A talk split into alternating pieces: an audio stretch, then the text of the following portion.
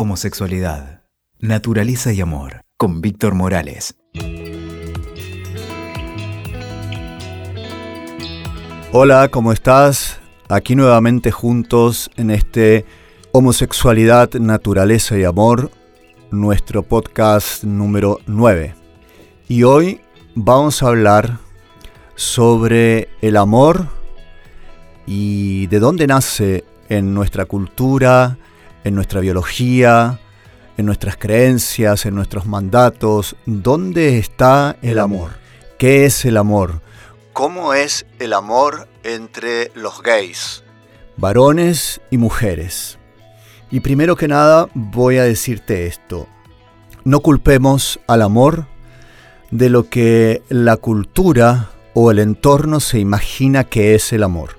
En realidad tenemos mucho debate sobre el tema del amor porque decimos el amor es cultural, el amor es un sentimiento, el amor es biología, el amor es psicología. ¿Qué es el amor?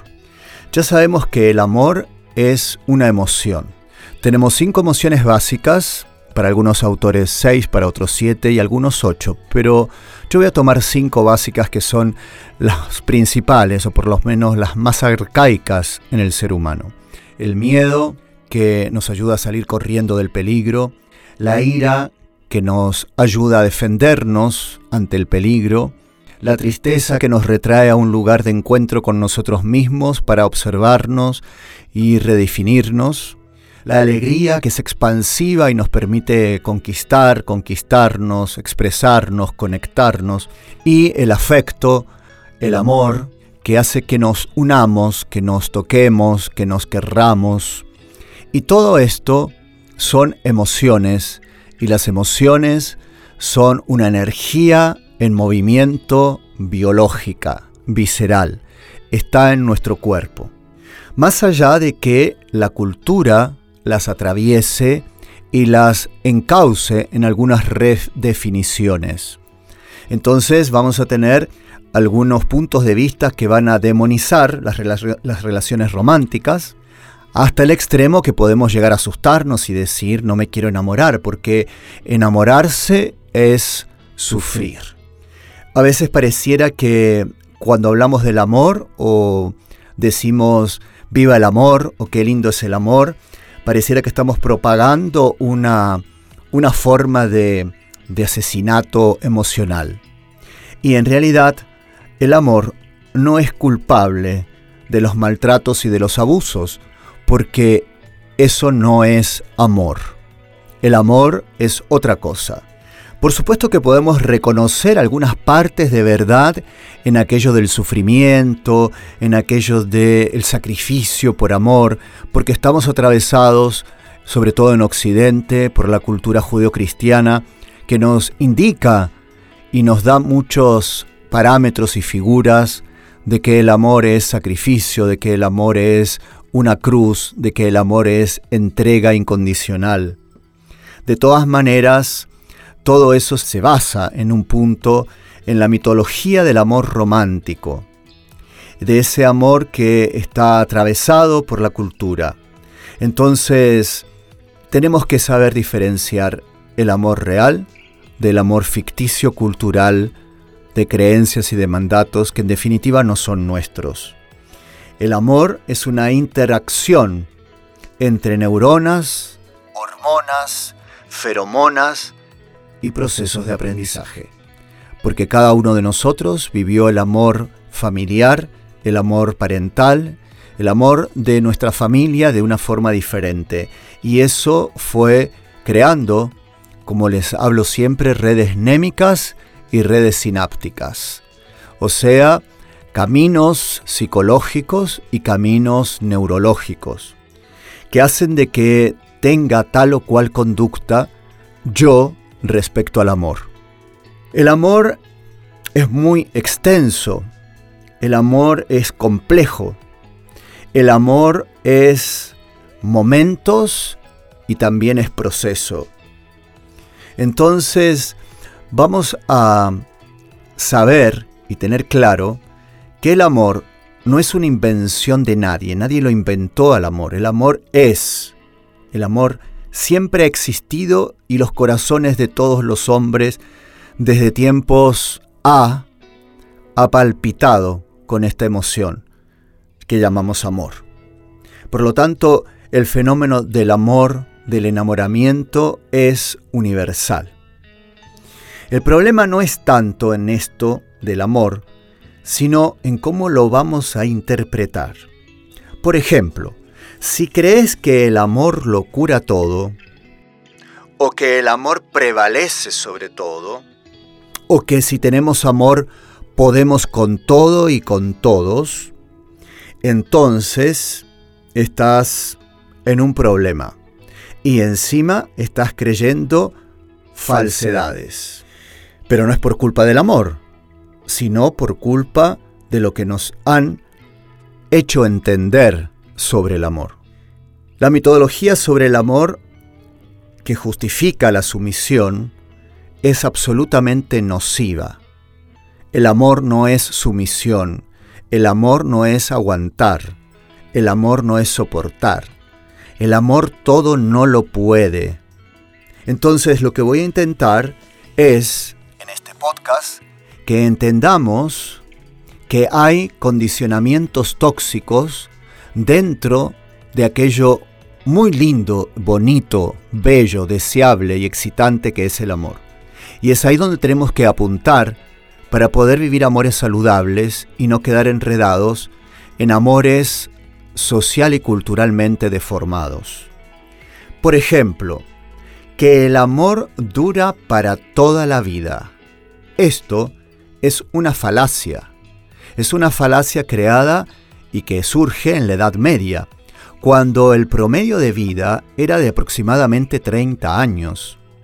Y más o menos te enamorabas o comenzabas eh, a tener algún tipo de cortejo alrededor de los 15, 16 años, podías llegar a consumir un noviazgo o un casamiento alrededor de los 18, 19 o 20, y pasabas entre que tenías hijos e ibas creando un proyecto de vida, hasta alrededor de los 26, 27 años y a los 30 ya te ibas de este mundo. Por lo tanto, por supuesto, que para la Edad Media, un amor era para toda la vida.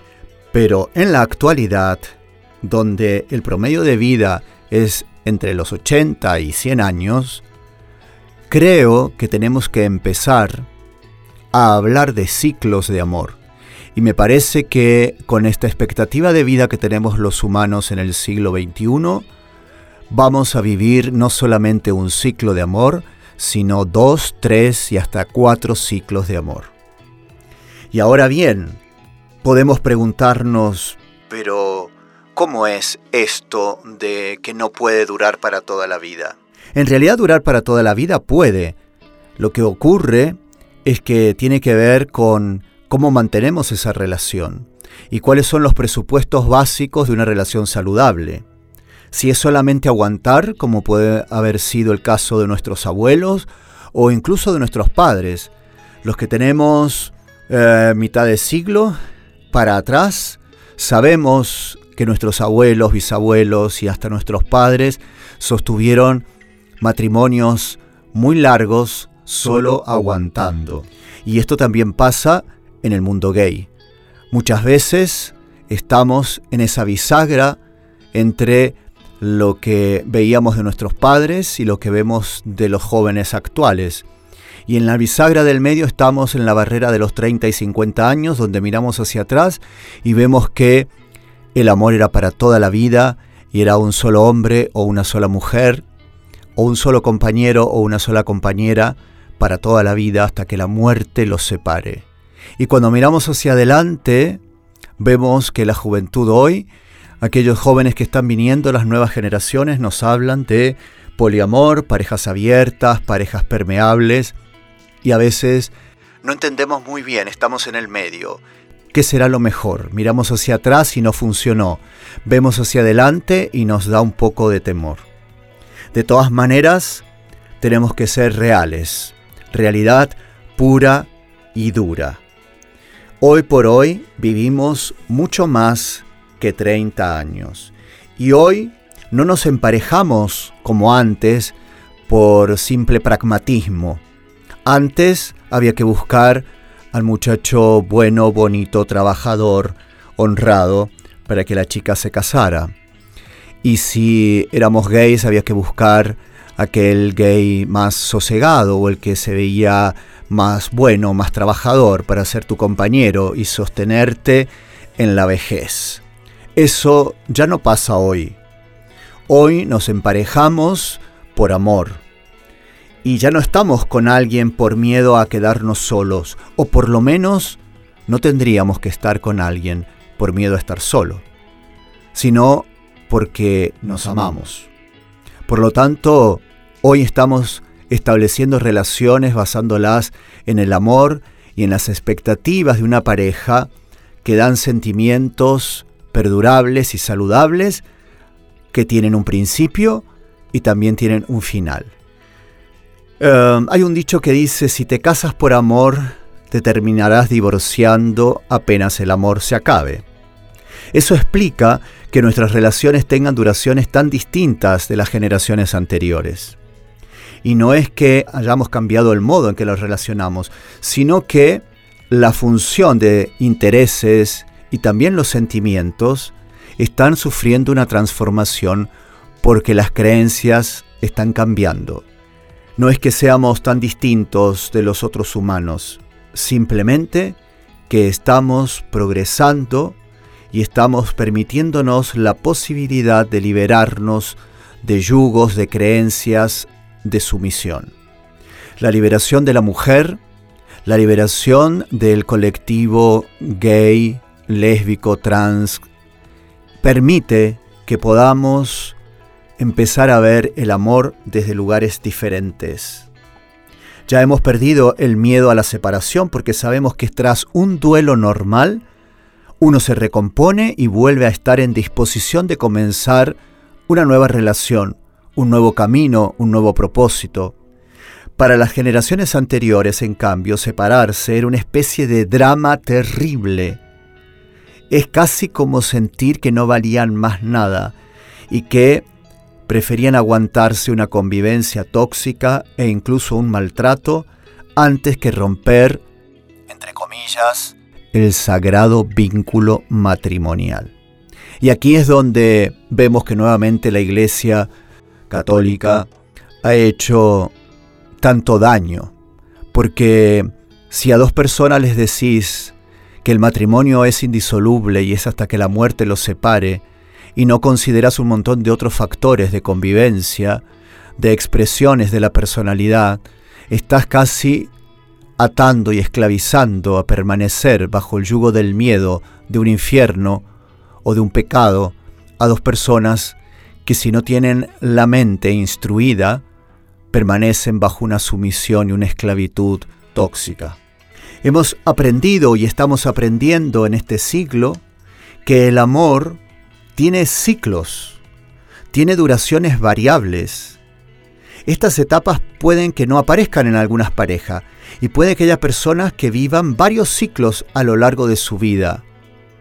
Algunos sí y otros no, no somos todos iguales. Todas las opciones son posibles y no hay opciones buenas ni opciones malas. Simplemente tendría que haber situaciones bien llevadas. Y hay otras que son situaciones que están mal llevadas. La idea de estos podcasts que vamos a comenzar a hablar sobre el amor gay, especialmente de chicos y de chicas, es que podamos llevar bien las situaciones relacionadas con el amor. Sabemos que el amor tiene ciclos. Eh, el amor es como una rueda y viene más o menos así. Estamos solteros, después comenzamos un flirteo con un chico o con una chica. Luego de ese flirteo vuelve una seducción un poco más aguerrida o más sentida, más apasionada. Esa seducción tiene que ver con encuentros, con miradas, con toques. A partir de allí viene la posibilidad del noviazgo. Este noviazgo es una consolidación de personalidades que se van conociendo. Después vamos consolidando ese noviazgo, dándole forma. A partir de ahí podemos ir creando un estatus de pareja, un estatus de novios y hoy por hoy hasta de esposos, de esposas. Y luego viene el infaltable desgaste. El desgaste que si está sostenido desde la sinceridad y la integridad de los miembros de una pareja, se va a poder ir hablando, reciclando y recreando y viendo el desgaste pasar y recreando la parte desgastada desde la autenticidad. Si esto no es así y no queremos ver el desgaste y lo vamos tapando y vamos siendo incoherentes e incongruentes, entonces ese desgaste da paso a fisuras. Y esas fisuras que tienen que ver con el callar, con la indiferencia, con el no hablar, con el no comentar, con el no dialogar, con el dejar de negociar, con el dejar de eh, ser transparentes y confiables, entonces aparece la ruptura. Y luego de la ruptura viene la tristeza, el duelo, el dolor. Y si el duelo está bien trabajado, bien asumido, eh, bien transitado, nuevamente renace el soltero o la soltera, dispuesto a recomenzar el ciclo. Recordá entonces, haces rewind un poquito y recordás las fases por las que atraviesa un proceso de amor, un ciclo de amor. Este es un ciclo de amor que lo vamos a llamar el ciclo de amor gay, el ciclo de amor homosexual. En general se da en todas las parejas, pero nosotros los gays tenemos algunas particularidades. También sabemos que los gays podemos optar, y está como más aceptado en nuestra comunidad, una soltería absolutamente agradable, una soltería feliz, una soltería saludable. Y también tenemos muchas relaciones felices, saludables y alegres. Entonces, me gustaría que te quedaras con dos cosas absolutamente claras con este podcast.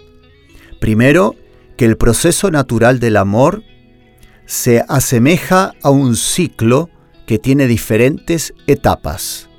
El amor es un ciclo con diferentes etapas y que las pasamos todos, varones y mujeres gays, los pasamos. Y que cuanto mejor esté tu autoestima, cuanto mejor estés con tu seguridad, mejor será tu etapa de soltero o de soltera. Y por lo tanto, también mejor serán tus relaciones amorosas. Hay una palabra que termino de decir que es muy importante, que tiene que ver con la autoestima. Y la autoestima es absolutamente importante y la vamos a tratar todo el tiempo, porque si no tenés una buena autoestima, muy difícilmente puedas realizar este ciclo amoroso en todo su conjunto. Lo más probable es que comiences con una cantidad de fuegos artificiales y así como explotan hacia arriba y pareciera que es una algarabía de color y de luz y sonido, eh, rápidamente se desvanecen. La autoestima te va a permitir recorrer este ciclo del amor desde el mejor lugar y es hacia allí donde vamos a ir. Entonces, ya tenemos claro que el amor para toda la vida es un mito de la Edad Media, que hoy el amor para toda la vida está en mí y que ese amor para toda la vida conmigo puedo compartirlo con otro o con otros a lo largo de mi vida en varios ciclos de amor.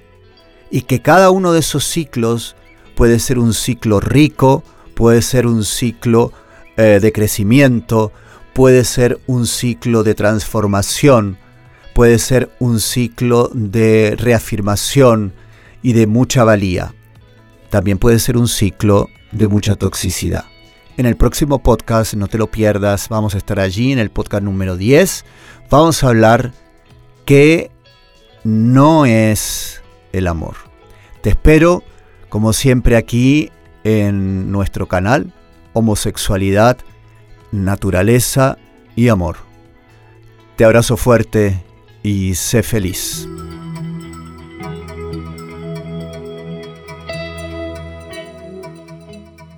Escuchaste Homosexualidad, Naturaleza y Amor con Víctor Morales. WeToker. Sumamos las partes.